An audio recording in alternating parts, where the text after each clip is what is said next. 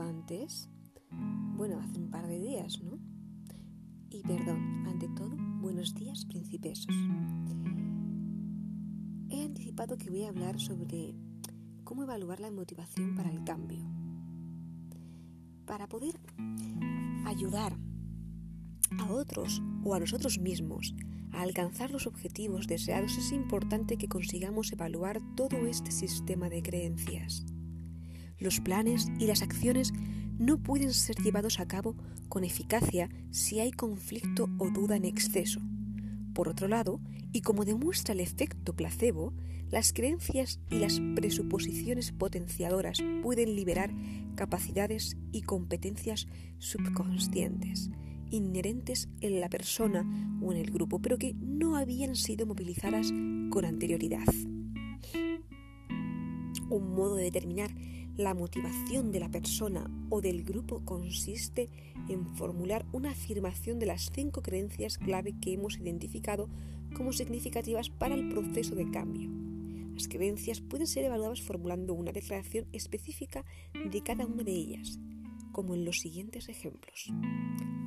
Y aquí hago un inciso, para los que no saben, es un fragmento del poder de la palabra, PNL, programación neurolingüística, la magia del cambio de creencias a través de la conversación, por Robert... Sí, también estornudo. Gajes del directo. Robert Dills. Bueno, pues vamos allá con los ejemplos, si es que no estornudo antes, ¿vale? Lo deseable del resultado, la declaración. En base a esto, el objetivo es deseable y vale la pena. 2. Seguridad en que el resultado es alcanzable. Declaración. Es posible alcanzar ese objetivo.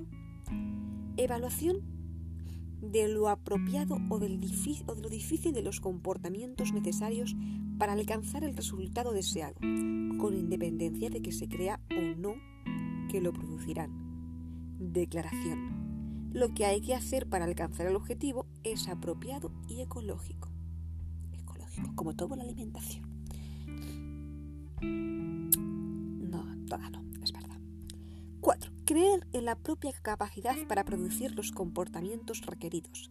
Declaración. Tengo tengo o tenemos las capacidades necesarias para alcanzar el objetivo deseado.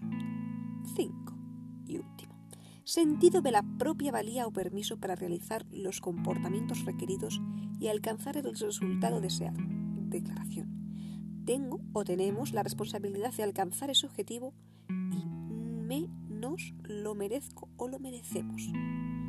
Una vez establecidas estas creencias, el interesado puede calibrar su grado de conformidad con cada una de ellas en una escala del 1 al 5, lo cual producirá de inmediato interesante perfil de áreas potenciales de problemas de motivación y seguridad.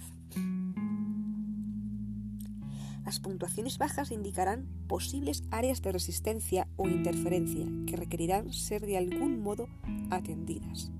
La hoja de evaluación de creencias de la página siguiente proporciona una herramienta sencilla pero eficaz para evaluar con rapidez las áreas de creencia relevantes en relación con determinado objetivo o plan.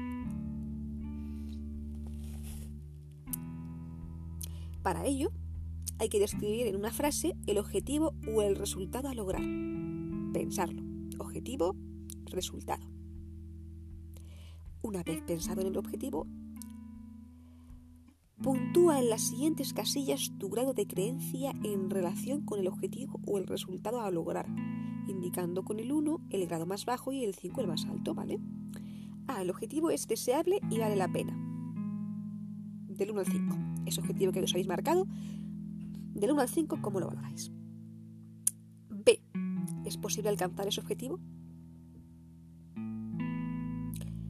C lo que hay que hacer para alcanzar el objetivo es apropiado y ecológico. D. ¿Tengo, tenemos las capacidades necesarias para alcanzar el objetivo deseado?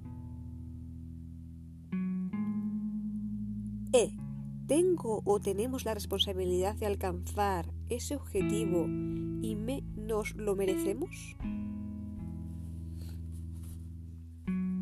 Pensarlo muy detenidamente, porque así es como os vais a motivar para poder alcanzar eso que tanto deseáis. Y aquí terminaría pues la motivación, evaluar la motivación, la evaluación de la motivación.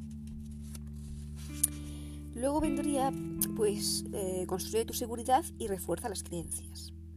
Porque una vez que hayas evaluado el grado de seguridad y congruencia en relación con esas áreas claves de creencias, podrás reforzar las creencias en áreas de duda considerando las preguntas siguientes, ¿vale?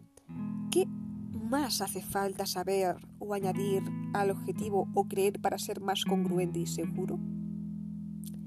¿Quién es el mejor mentor para esa creencia? ¿Qué mensaje o consejo daría ese mentor? ¿De acuerdo? Y aquí el podcast de hoy. Espero que os haya gustado y espero que se os sea de utilidad. En próximos capítulos eh, hablaremos de utilizar el marco como sí para reforzar creencias y expectativas. Hasta pronto, príncipesos.